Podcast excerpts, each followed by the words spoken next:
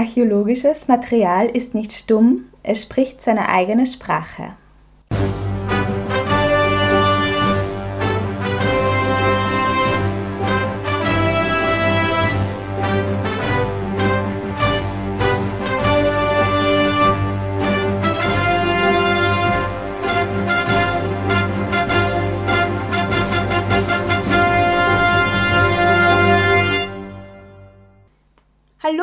Willkommen bei Artefakte erzählen, unserem Archäologie-Podcast. Ich bin die Natascha Und ich bin die Susanne, ich bin die Archäologin. und ich nicht. Und ich bin hier, um dir ein paar Fragen zu stellen, genau dazu. Wunderbar. Cool. Ähm, hallo alle miteinander nochmal. Danke fürs Anhören an alle das letzte Mal und die, die neu sind, herzlich willkommen. Wir hatten das letzte Mal ein Gewinnspiel und wir haben eine Siegerin. Yay! Yay! Und zwar möchtest du uns sagen, was die Antwort auf unser Gewinnspiel war? Ja, wenn du uns dann noch sagst, wer die Siegerin ist. Achso, ja. Die Siegerin ist die Lisa. Herzlichen Glückwunsch. Herzlichen Glückwunsch Wuhu, wir freuen uns, mit dir auf einen Tee und Kuchen zu gehen. zu Omas Teekanne. Mhm. Äh, natürlich, nachdem sie aus dem Betriebsurlaub wieder zurück sind. Ich glaube, dann gehen wir hin. Die Folge ist Gott sei Dank eh erst in der Woche, wo sie aus dem Betriebsurlaub wieder zurück sind. Genau. Na, dann passt sie. Ähm, und der gefragte Film, Genau, der gefragte Film hieß Der Hofnarr aus Mhm. dem Jahr 1956, The Colchester mit Danny Kaye und Angela Lansbury. Und äh, die Sache mit dem Becher, mit dem Fächer hat im Prinzip zwei Zitate in dem Film. Das eine Mal ist, der Wein mit der Pille ist in dem Becher mit dem Fächer, der Pokal mit dem Portal hat den Wein gut und rein.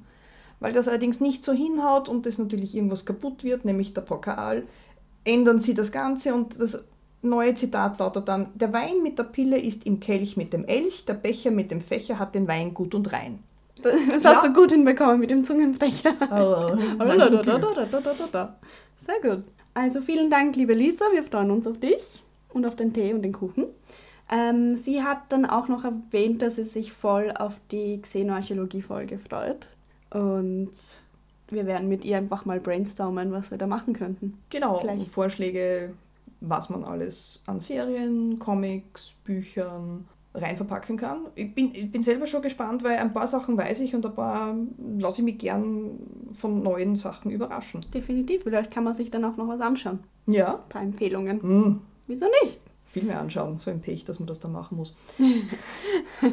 Wir haben äh, noch ein Feedback bekommen auf Oh. Instagram. Genau, auf Instagram hat uns die Lilith geschrieben, ähm, der die Folge auch sehr gut gefallen hat und sie würde sich über eine Folge mit dem Warren Cup freuen, was mich auch selber sehr freut, weil ich den ja sehr interessant finde und das wird dann halt äh, die erste Folge, die nicht ganz jugendfrei Ja. ist.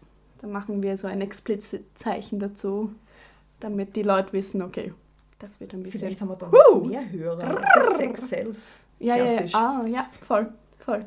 Danke an Lisa und Lilith fürs Mitmachen und fürs Feedback geben, Und auch für die anderen Leute, die wir jetzt nicht so erwähnt haben, aber denen wir so die auch gelauscht haben. Die auch gelauscht haben. Gut, wir unterhalten uns heute mal wieder über Archäologie. Mhm, und diesmal über ein etwas größeres Thema, einen größeren Bereich. Bisschen allgemeiner diesmal wieder. Das Mhm. finde ich gut, diese Abwechslung. Und zwar über die Ikonografie. Genau, nach dem Motto, Wer soll denn das sein? That's Iconography, Bitch. Sehr gut. Müssen wir das zensieren? Na. Na, Okay. na, oder? Mhm. Fühlt sich irgendwer beleidigt? Ha haben wir jetzt vielleicht wieder ein paar Ausschalter in der Episode an der Stelle? Keine Ahnung. Wir werden es dann Wir sehen. werden sehen. Auf jeden Fall. Äh, was ist denn die Ikonografie? Ikonografie ist lustigerweise ein nicht antiker Begriff, sondern ein moderner Begriff. Ja. äh, der aber auch auf die Antike üb- m, übergelegt wird. Mhm. Äh, kommt von den beiden griechischen Wörtern Ikon für das Bild und Graphen für Schreiben. Ähm, es gibt dann noch die Ikonologie dazu, die irgendwie so Hand in Hand mit der Ikonografie gibt. Und man könnte das vielleicht den Unterschied beschreiben mit, die Ikonografie sagt mir, wer oder was ist da dargestellt. Okay. Und die Ikonologie sagt mir, was will mir diese Darstellung sagen. Ah, okay. Das ist dann die Analyse. Das ist die Analyse. der. Analyse-Teil der Ikonografie. Mhm. Alles klar.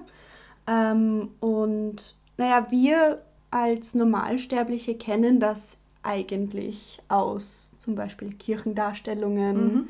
Aber eigentlich auch viel aus Medien, vor allem Filmen, weil es ist immer etwas Visuelles, wie du schon gesagt hast, Bild, Icon, Mhm. Bild. Ähm, und Filme bieten sich dann natürlich an, da sind viele Bilder. Und wir kennen das, weil wir erkennen Genre schneller mal an diesen visuellen Zeichen. Und wenn ich dir jetzt einfach mal beschreibe, du siehst, du, scha du schaust dir gerade einen Film an und du siehst einen Charakter mit einem Umhang, Mhm. Dann äh, siehst du, okay, das Setting ist so mittelalterlich, Mhm. europäisch mittelalterlich Mhm. und du siehst mindestens einen Drachen. Mhm. Was sagt dir das? Äh, Nibelungensage. Okay. Aber was für ein Film, was für ein Genre Film würdest du dir da anschauen? Gerade. Ähm, ja, puh, Historienfilm, na, Mit einem Fantasyfilm, Fantasyfilm, Ja. ja. Ja, Oder eben Mythologiefilm. Ja, Deshalb genau. meine Assoziation mit den Nibelungen. voll, voll. Also ich glaube, so ungefähr funktioniert das dann wahrscheinlich auch ähm, mit der restlichen Ikonografie. Mhm. Aber die Frage ist ja natürlich, wie funktioniert das in der Archäologie? Ähm, in der Archäologie ist es so, wir arbeiten eben mit bildlichen Überresten, also mit, mit Wandmalereien, mit, mit Mosaiken, mit Statuen, Reliefs. Und wir beschreiben, also das Erste, was wir machen, ist, dass wir immer die Sachen beschreiben, die wir sehen. Was wir auch in der letzten Folge gemacht haben mit dem Silberbecher. Mit dem Becher Da haben wir auch ganz genau Wagen. beschrieben, was da drauf ist. Mhm. Und erst von der Beschreibung aus sind wir dann weitergegangen. Mhm. Ähm, das Wichtige in dem Kontext ist jetzt, dass wir wissen, also dass wir nach der Beschreibung einfach einmal zu dieser, zu dieser kleineren Interpretation übergehen und dass wir sagen können, okay, die Leute, die jetzt da dargestellt sind, die haben das und das in der Hand. Die haben zum Beispiel, ähm, ist jetzt neben dieser männlichen Figur ein Adler dargestellt. Ja. Diese männliche Figur sitzt auf einem Thron, hat einen Adler bei sich. Was könnte das jetzt sein? Aus verschiedenen anderen Quellen, Inschriften oder mythischen Überlieferungen, sei es jetzt Homer oder Hesiod, wissen wir, Jupiter oder Zeus als Mhm. oberster Gott hat einen Adler bei sich, also wird das eine Darstellung von Zeus oder Jupiter sein. Mhm. Eben deshalb der Unterschied, wenn es griechischer Kontext ist, Zeus als Name und wenn es der römische Kontext ist, ist der Jupiter. Und beide haben den Adler. Beide haben den Adler. Okay. Gibt es manchmal Unterschiede, je nachdem, ob die Griechen irgendwas anderes hergenommen haben und die Römer vielleicht? Ähm, Das ist schwierig zu sagen. Ähm, sagen wir mal so, die, die Griechen sind mit ihren Göttern eher puristischer als die Römer. Mhm. Die Römer nehmen nämlich von eroberten ähm, Stämmen auch die Götter her und stopfen die mit ihren römischen Göttern zusammen. Mhm. Das ist dann die Interpretatio Romana. Mhm. Was aber gleichzeitig bedeutet, dass die Römer weniger Probleme mit fremden Göttern haben, weil sie einfach sagen, okay, ähm, deine Kybele jetzt schaut aus wie unsere Magna Mater, wir stopfen das einfach zusammen und eure Göttin ist gleichwertig mit unserer Göttin. Mhm. Mhm. Okay. Ähm, es ist ja, wenn wir Filme schauen und uns die analysieren und wir erkennen jetzt das Fantasy-Genre, das geht bei uns ja ganz leicht, weil wir jetzt nicht so weit kulturell und zeitlich entfernt sind. Mhm. Jetzt stelle ich mir das richtig gar nicht so einfach vor, sich ein, ein Bild, ein Kunstwerk, ein Relief, eine, ein Wandgemälde anzuschauen, das so weit zeitlich entfernt ist von uns und kulturell und Ja. das dann richtig oder zumindest halbwegs richtig zu interpretieren. Wie geht man das denn an? Mm, Das ist, das ist schwer. Man muss wirklich schauen, dass man nicht mit heutigen Voraussetzungen, mit dem heutigen Wissen sich die antiken Sachen anschaut. Man kann einfach nur sagen, okay, ähm, wir wissen, die Leute haben das und das angehabt. Das wissen wir auch aus anderen Kontexten, wie aus ähm, Realienfunden, sprich, wenn wir ähm, aus Gräbern oder so zum Beispiel Teile ihrer, ihrer, ihres, ihrer Tracht, ihres Schmuckes finden oder ihrer Ausrüstung, dann wissen wir, okay, das hat wirklich zu dem Zeitpunkt so und so ausgesehen. Mhm. Ähm, was jetzt da die Bedeutung dessen ist, was uns mit den Bildern gesagt wird, da muss man sich natürlich auch in der im jeweiligen historischen Kontext auskennen und in der jeweiligen historischen oder so, Sozialgeschichte. Ja. Also wir können nicht äh, von Paradebeispiel, ähm, wir haben heute eigentlich die Gleichberechtigung von Mann und Frau. Auf dem Papier und in der westlichen äh, Zivilisation auch äh, ziemlich, ziemlich durchgezogen, bis auf ein paar Kleinigkeiten.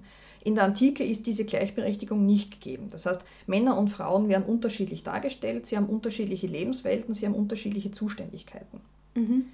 Jetzt, wenn wir mit dem heutigen Selbstverständnis hergehen und sagen, Frauen waren immer gleichberechtigt mit den, mit den Männern, dann funktioniert das in der Interpretation nicht mehr. Wir müssen mhm. uns einfach aus dem heutigen Kontext rauslösen.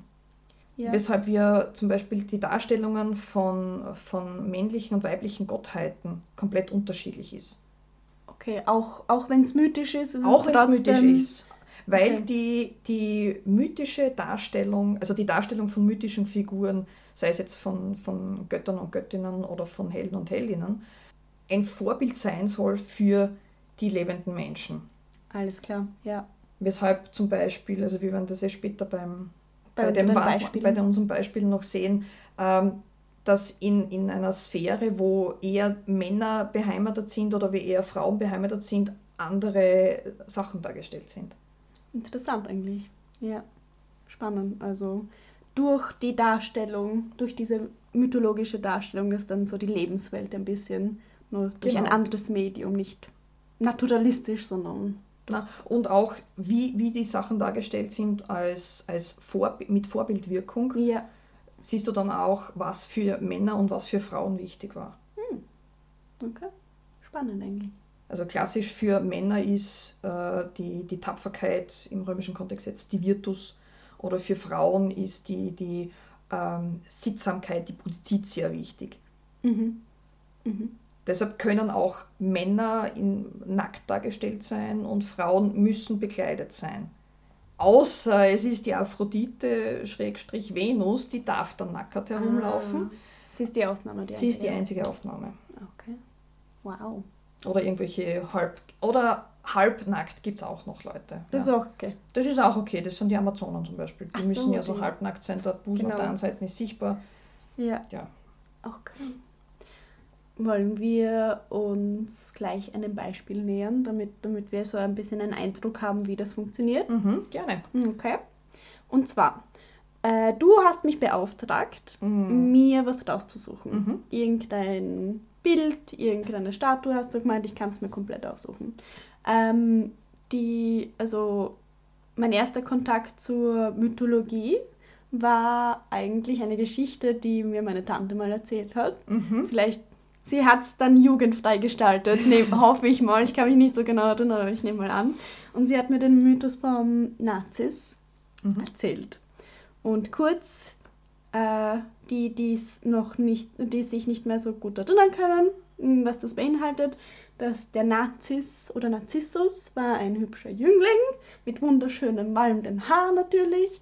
Und der ist ähm, durch den Wald spaziert und er kommt an einen See und er sieht sein Spiegelbild im Wasser, neigt sich vor und verliebt sich in sein eigenes Spiegelbild, in sich selbst. Er weiß nur nicht, dass er es ist.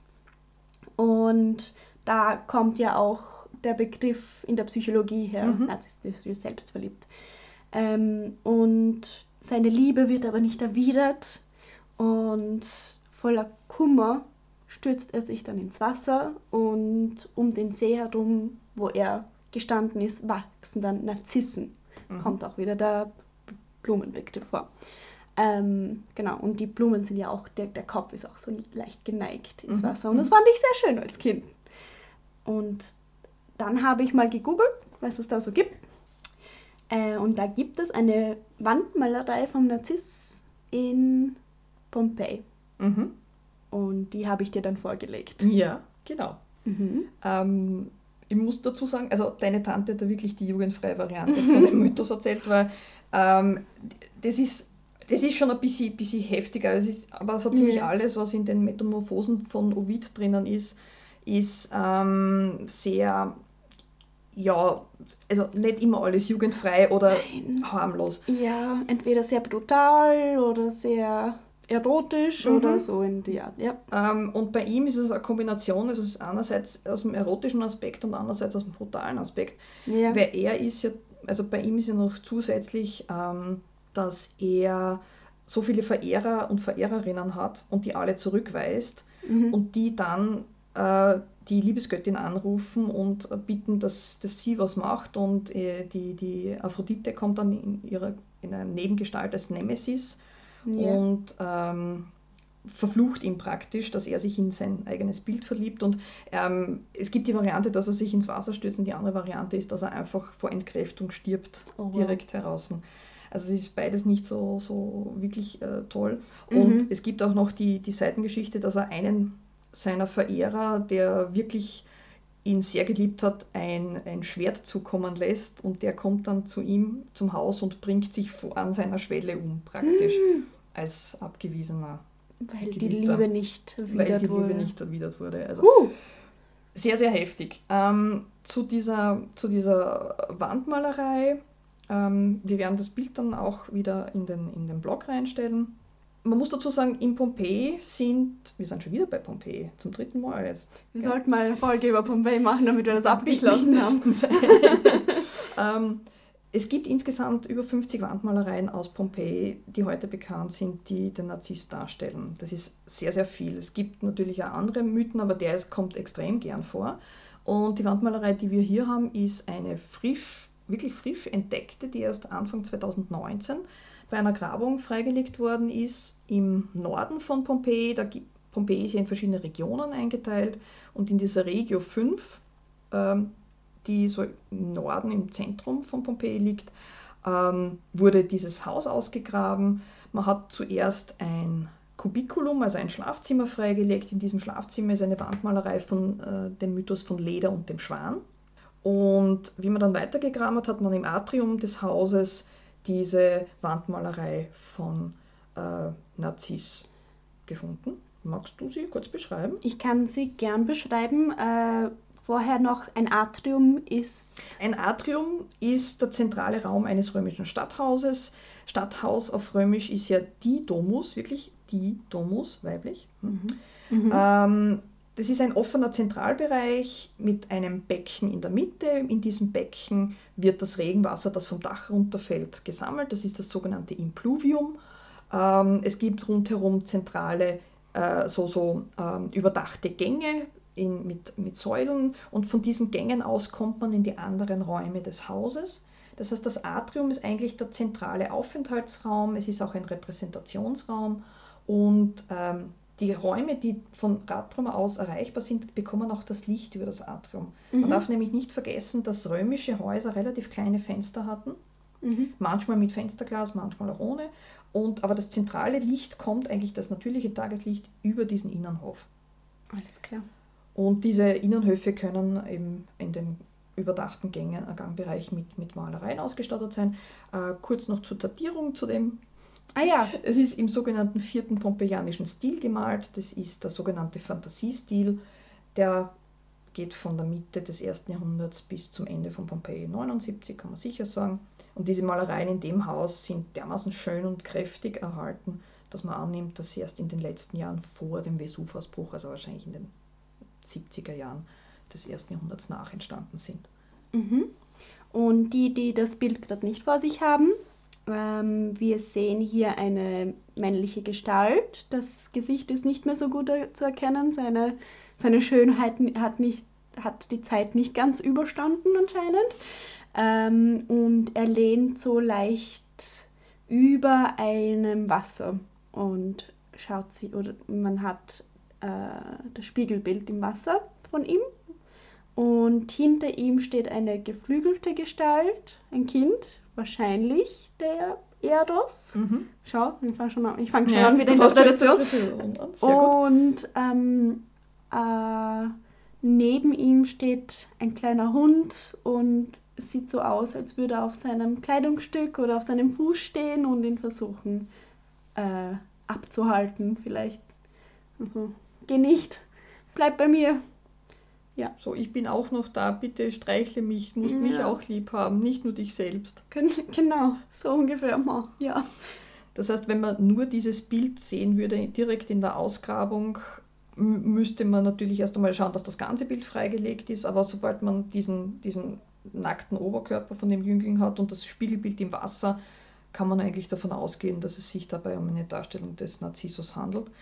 Von, Mhm. von den ganzen anderen Beispielen, die ich jetzt aus Pompeji im Kopf habe, die Bilder schauen alle sehr, sehr ähnlich aus. Der einzige Unterschied bei dem Bild ist, dass der Hund dabei ist. Der ist sonst bei anderen Bildern eher nicht da.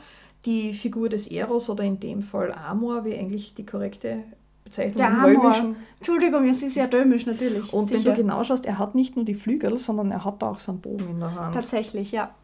Also praktisch die, die äh, nicht ganz funktionierende Liebe Mm. wird da noch einmal. Ach so, ja. Gezeigt. Weil, genau, ja. Ah ja, schau. Ja, Ja. genau. Und der Hund, wieso ist der Hund genau da bei der Abbildung dabei? Denkt man, könnte man sich denken? Könnte man sich denken, könnte man vielleicht sagen, ja, vielleicht gab es in der Familie so einen Hund, dass man den reinbringen wollte oder er, hat, er passt von der Komposition, von der Bildkomposition, passt er wunderbar rein, weil wenn du schaust, es gibt das Schräge Genau, Diagonale. Diagonale durch das Bild durch. durch das Bild. Also das kann natürlich auch den Grund haben. Also damit es eine Vollkommenheit ist, Ja. ein bisschen. Ja, wieso nicht? Und im Hintergrund sieht man auch noch ein bisschen Architektur, also irgendwelche Mhm. Gebäude, Hinweis auf eine Stadt oder so, das, die so ein bisschen die Landschaft. Botanik ein bisschen auch. Ja. Botanik ist auch da, ja, Mhm. genau.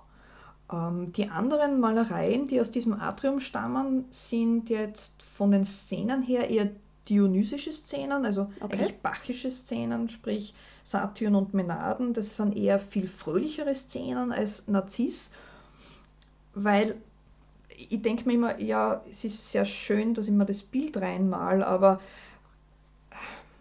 Bisschen ähm, bedrückend ein bisschen bedrückend schon, weil äh, es ist Ja. kein positiver Mythos.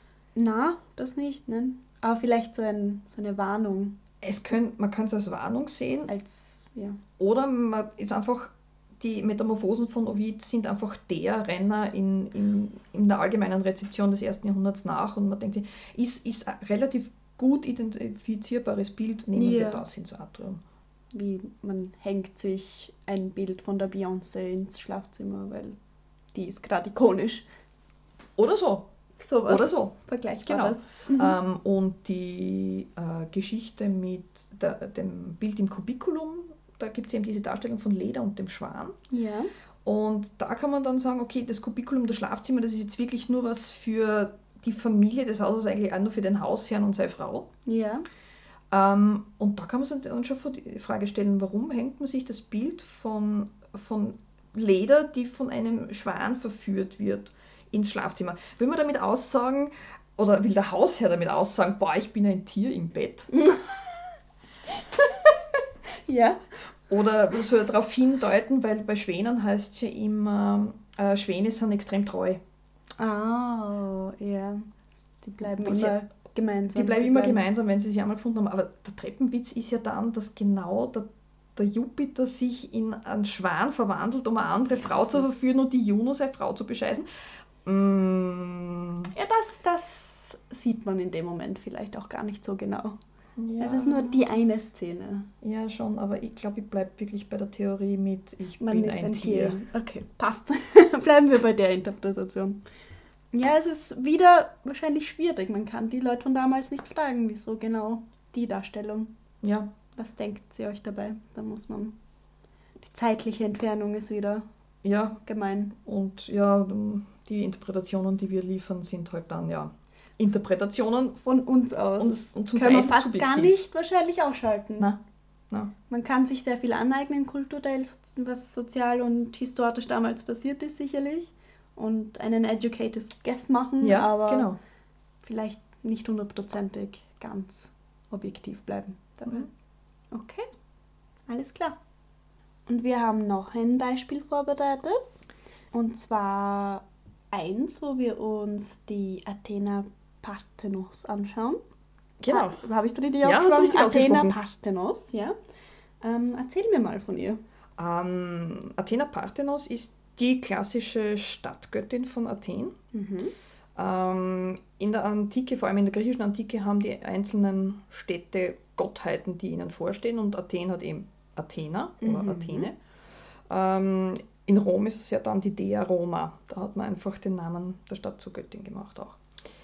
Ähm, der Parthenon ist das Heiligtum der Athener Parthenos ist auf der Akropolis in Athen, ist heute noch, also das, was diese Explosion damals überlebt hat, im, äh, im 18. Jahrhundert ähm, zu sehen als, als Grundriss des Gebäudes. Die, äh, der Figurenschmuck ist allerdings ja äh, Anfang des 19. Jahrhunderts ins British Museum nach, nach London gekommen, der Großteil.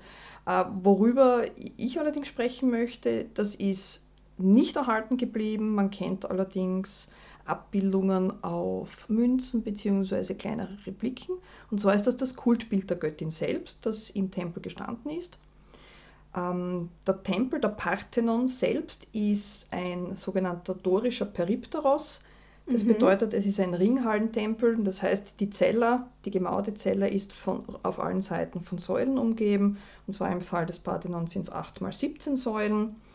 Die Vorhalle und der hintere Bereich haben auch noch einmal jeweils sechs Säulen und es gibt auch innerhalb der Zella noch, äh, 5 mal 10 Säulen. Mhm. Ähm, das Kultbild kennt man aus verschiedenen Überlieferungen. Einerseits bei Plinius, den wir auch schon erwähnt haben, mhm. in seiner Naturalis Historia, beziehungsweise auch bei Pausanias. Pausanias ist ein Reiseschriftsteller des zweiten Jahrhunderts nach, okay. Der durch Griechenland gereist ist und alle Denkmäler, die er gesehen hat, beschrieben hat. Aha. Es ist wirklich so ein klassischer Reiseführer. Man, man konnte mit dem Pausanias in der Hand durch Griechenland reisen und sagen, okay, hier in Athen sehen wir das und das und in Delphi sehen wir das und das und da sind die und die Mythen dargestellt.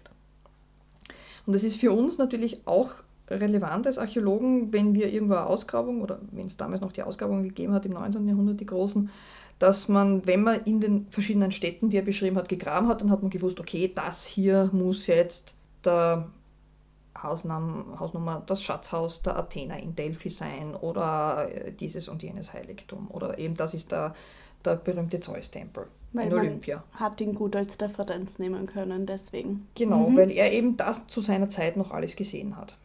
Mhm. Der Parthenon selbst ist ja, ähm, es gibt einen Vorparthenon, das ah. ist jetzt sehr, sehr spezifisch. Äh, die Athener haben ja gegen die Perser Kriege geführt. Das weißt du vielleicht, wenn du 300 ja. gesehen hast. Ja, kommt mir bekannt vor, ja. Unter anderem. Es gibt die Perserkriege im 5. Jahrhundert vor. Mhm. Und nach der siegreichen Schlacht bei Marathon 490 vor, mhm. haben die Athener sich gedacht, wir weihen jetzt der Göttin Athene, die uns in der Schlacht geholfen hat, einen Tempel auf dem großen Burgberg auf der Akropolis, haben mit einem Bau begonnen und dann kam 480 und die oh, oh. Perser haben Athen zerstört. Oder Alles zumindest klar. die Akropolis komplett zerstört. Und das, was vom sogenannten Vorparthenon da gewesen ist, ist alles als sogenannter Perserschutt auf der Akropolis. Mhm. Und das mhm. ist zum Datieren von den Sachen extrem gut, weil wenn man weiß, was drunter ist, kann es mhm. nur vor der Zeit sein und was ist drüber ist, ist natürlich jünger.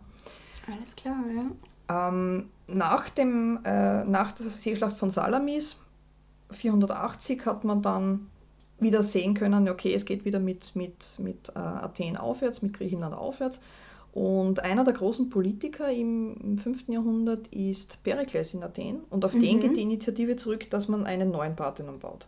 Mhm. Und er beauftragt zwei Architekten, das eine ist Iktinos und das andere ist Kallikrates. Und als Bildhauer für den Bildschmuck und auch für das Kultbild gewinnt er niemand anderen als Phidias. Okay. Phidias ist einer der berühmtesten Bildhauer seiner Zeit. Er hat eines der Weltwunder geschaffen, und zwar die Zeus-Statue ah, in Olympia. Mhm. Die ist von ihm. Und er hat den, er hat ihn beauftragen können. Er hat ihn beauftragen können, weil äh, Phidias zuerst in Olympia gearbeitet hat und äh, allerdings dann Olympia verlassen musste, weil man ihm vorgeworfen hat, dass er Gold und Elfenbein unterschlagen hat. Ähm, und daraufhin ist er dann nach Athen gekommen und hat dann in Athen weitergemacht. Mhm. Ähm, der Parthenon selbst ist auch wichtig, weil in ihm äh, Geld gelagert gewesen ist. Ah ja. Und zwar hat man die Kasse des attischen Seebundes dort aufbewahrt. Das heißt, die Athener haben anderen Stadtstaaten ein Bündnis aufgezwungen, ihnen Geld abgeknöpft und bei sich gelagert. und das merkt man nichts von der griechischen Krise, gell? Nein, überhaupt nicht. Überhaupt nicht. Ähm, äh, Phidias hat eben für sein Kultbild der Athener Parthenos ähm, zwei Hauptmaterialien verwendet, genauso wie bei seiner Zeusstatue in Olympia, und zwar Gold und Elfenbein. Mhm. Wo Das hat heißt- er das her? Das Kein, Kom kein Kommentar. kein Kommentar, ich mal sagen. Ähm, es ist eine, eine riesige Menge. Es gibt auch äh, inschriftlich be- überliefert, wie teuer das Ganze, der ganze Bau und, und alle Materialien gewesen sind. Ja. Ähm, die Statue selbst ist alle, also alles, was Körper ist, was nackter Körper ist, und das ist bei ihr nicht viel, das sind die Arme, das ist das Gesicht hauptsächlich, das ist aus Elfenbein, das ist sichtbar und der Rest ist Ja. Gold. Wow. Mhm. Und ähm, die Statue selbst ist nicht erhalten geblieben. Ich meine, so ein riesiges Baudenkmal aus der Antike. Ähm, Unwahrscheinlich. un sehr unwahrscheinlich, wenn schon normale Statuen sich nicht erhalten. Also wo die hingekommen ist, manche sagen, sie sei nach Konstantinopel gekommen. Okay. Sie, es verliert sich einfach ihre Geschichte. Ja. Aber sie hat so einen großen Einfluss gehabt, dass sie in kleineren Kopien erhalten geblieben ist, weshalb wir wissen, wie sie ausgesehen Ah, hat. deshalb wissen wir, wie sie. Okay. Als kleines Souvenir da vielleicht. Kleine Souvenire beziehungsweise als kleinere Kultbilder, die man sich Ja. hingestellt hat. Ja. Man weiß, äh, sie war 25 Ellen hoch, das sind knapp 12 Meter. Mhm. Uh. Und äh, sie stand auch noch auf einem knapp 2 Meter hohen Podest. Ähm, sie trägt auf dem Kopf einen Helm und dieser Helm ist reich geschmückt. Er hat in der Mitte eine Sphinx und seitlich der Sphinx stehen zwei Greife. Mhm. Das ist das, was am Helm als Helmbusch praktisch fungiert. Sie hat beim Helm die Wangenklappen, das sind die Seitenteile nach oben geklappt und auf diesen Ja. Wangenklappen sind Pegasoi, also geflügelte Pferde zu sehen. Ah. Ähm, sie hat äh, lange Haare. Als Gewand trägt sie einen Peplos. Der Peplos ist ein, ein, ein strenges Kleidgewand, das sehr, sehr unformalistisch eigentlich ist. Es ist einfach nur so Mhm. komplett gerade Mhm. und man kann ihn gürten. Und das ist das, was auch bei ihr ist. Sie hat ihn so knapp unterhalb der Brust gegürtet. Mhm. Ähm, auf der Brust hat sie ein sehr kleines, eine sehr kleine Ägis, also diesen Brustpanzer, der ist eigentlich nur im oberen Körperbereich. Mit der Mit äh, in der Mitte gibt es wieder das Gorgoneon, das Haupt Das- der Gorgomodusa, Ah ja. als, als abschreckende Wirkung. Mhm. Apotopäisch, Apotropäisch. Abschreckend. abschreckend. Mhm. Ähm, an den Füßen trägt sie Sandalen und an den Übergang der Sohlen der Sandalen ist schon Ja. eine erste mythologische Szene dargestellt. Da Ah. sind nämlich die, die Kämpfe der, äh, der Kentaurin gegen die Lapiten dargestellt. Aha.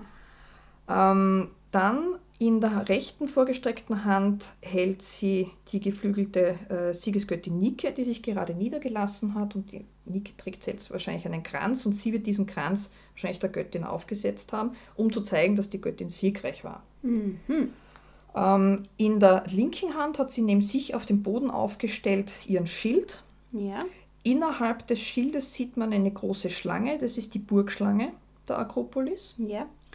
An die Schulter gelehnt bei sich selbst hat die Göttin noch ihre Lanze. Ja. Also Lanze und, und Schild sind eigentlich die klassischen Bewaffnungen der, der Athene. Und auf dem Schild sind auch mythologische Szenen dargestellt. An der Außenseite in Relief dargestellt eine Amazonomachie, also der Kampf in dem Fall der Athener gegen Amazonen. Mhm. Machie bedeutet einfach Kampfszene. Mhm. Und an der Innenseite in gemalt war eine Gigantomachie, also der Kampf der Götter Ah. gegen die Giganten. Mhm. Und auf, der, auf dem Sockel, auf dem die Göttin steht, ist rund äh, äh, als große Darstellung die Geburt der Pandora Ah. wiedergegeben mit einer Götterversammlung. Also sehr, sehr voll mit Bildern. Sehr voll mit Bildern und eigentlich diese Bilder sagen eigentlich alle sehr viel aus, nämlich einerseits die Siege der Athener, der selbstbewussten Athener, in dem Fall jetzt über die, die Amazonen. Das ist so ein klassischer Mythos, vor allem die Athener kämpfen gern gegen, gegen die Amazonen, weil ihr, einer ihrer mystischen, äh, mythischen Gründer, Theseus, hat gegen die Amazonen gekämpft. Mhm. Und die Mhm. Amazonen, das ist so immer sowas, das sind die Orientalen. Ah. Und das okay. ist so ein Synonym auch in dem Fall für die Perser. Mhm. Ähm, die, der Sieg über die Giganten der Götter, das ist immer was, auch was gern vorkommt, das ist was gegen, gegen große Mächte, die eigentlich ähm, fast übermächtig sind, aber das haben sie auch Aber geschafft. die haben sie auch besiegt.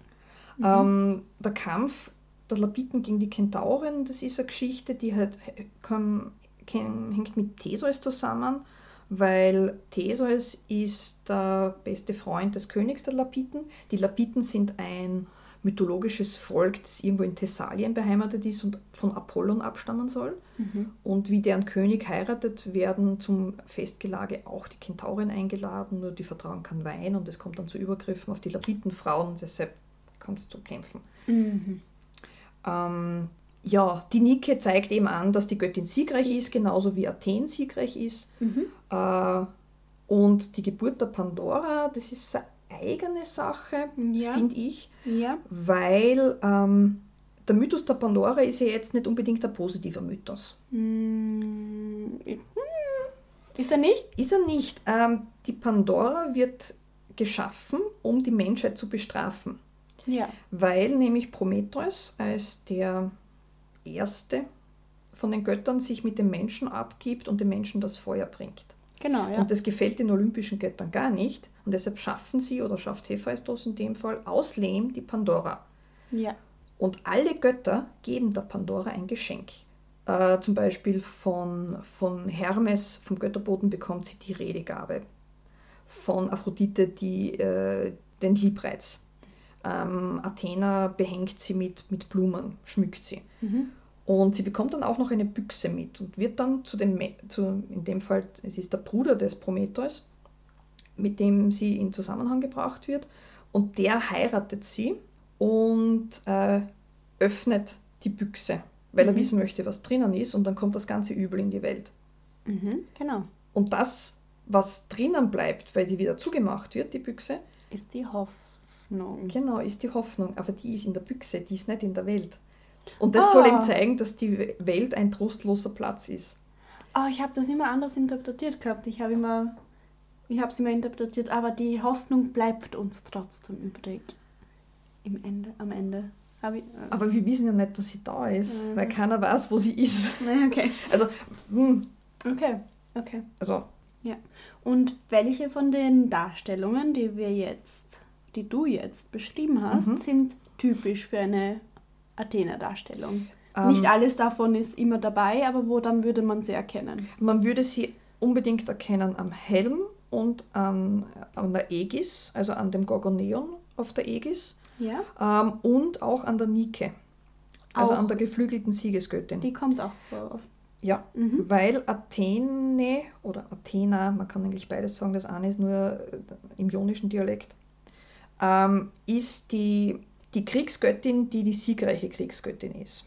Mhm. Es gibt im Mhm. Prinzip zwei Kriegsgötter. Genau. Das eine ist ähm, Ares und das andere ist Athene. Ares ist allerdings die Brutalität des Krieges, das wilde Dreinschlagen nur. Und die Athene ist die Strategie und die Kriegskunst. Das heißt, man will eigentlich eher mit Strategie gewinnen. In Wirklichkeit haut man einfach dem Gegner eine auf die Rübe. Und die Sache ist gegessen. Aber idealisiert hätte man gern das andere. ja, klar. Deshalb wird auch sie öfter dargestellt im griechischen Bereich als Ares, Alles klar. Der nicht so das, Nicht das Ideal war. und nicht das Ideal und nicht die lieber, gute Nachrede hat. Genau, man hat sich lieber dem Ideal zugewandt. Das Bild, das ich jetzt übrigens beschrieben habe, werden wir auch auf die Seite stellen. Ähm, das ist eine 1 zu 1 Kopie des Kultbildes, die es heute zu besichtigen gibt, genauso wie es eine 1 zu 1 Kopie des Parthenon heute zu besichtigen gibt. Und das ist nicht in Griechenland, nicht äh, in Europa, sondern das ist in Nashville, Tennessee. Das ist jetzt äh, in fast Hillbilly Country, aber äh, es ist irgendwie, der Hintergrund ist, dass 1897 ähm, es eine große ähm, ähm, Ausstellung gegeben hat in Tennessee, und zwar die Tennessee Centennial and International Exposition, eine kleinere Weltausstellung, ja. also äh, anlässlich, äh, dass Tennessee äh, 100 Jahre zur Union gehört. Aha. Und im Zuge dessen hat ein konföderierten General den äh, Parthenon, äh, Parthenon nachbauen lassen. Und seit den 1990er Jahren gibt es auch das Kultbild dort Mhm. zu besichtigen. Eben in 1 zu 1 Größe, also äh, nicht in Gold und Elfenbein ausgeführt natürlich, aber zumindest kriegt man einen Eindruck davon, wie das gewirkt haben muss. Wow. Ja, ich würde es mir unbedingt anschauen. Ja, also Jetzt haben wir eigentlich zwei ikonografische Sachen ein bisschen näher angeschaut. Ein bisschen was über Ikonografie so allgemein geredet.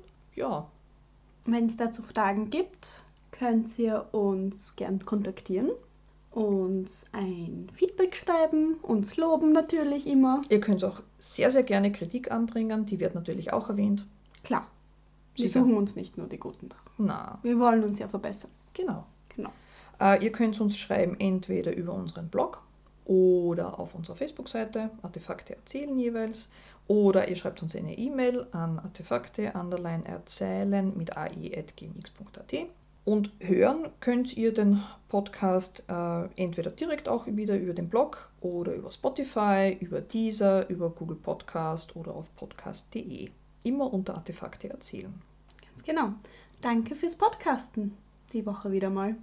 Danke fürs Zuhören und ja, bis in zwei Wochen dann Bis wieder. in zwei Wochen.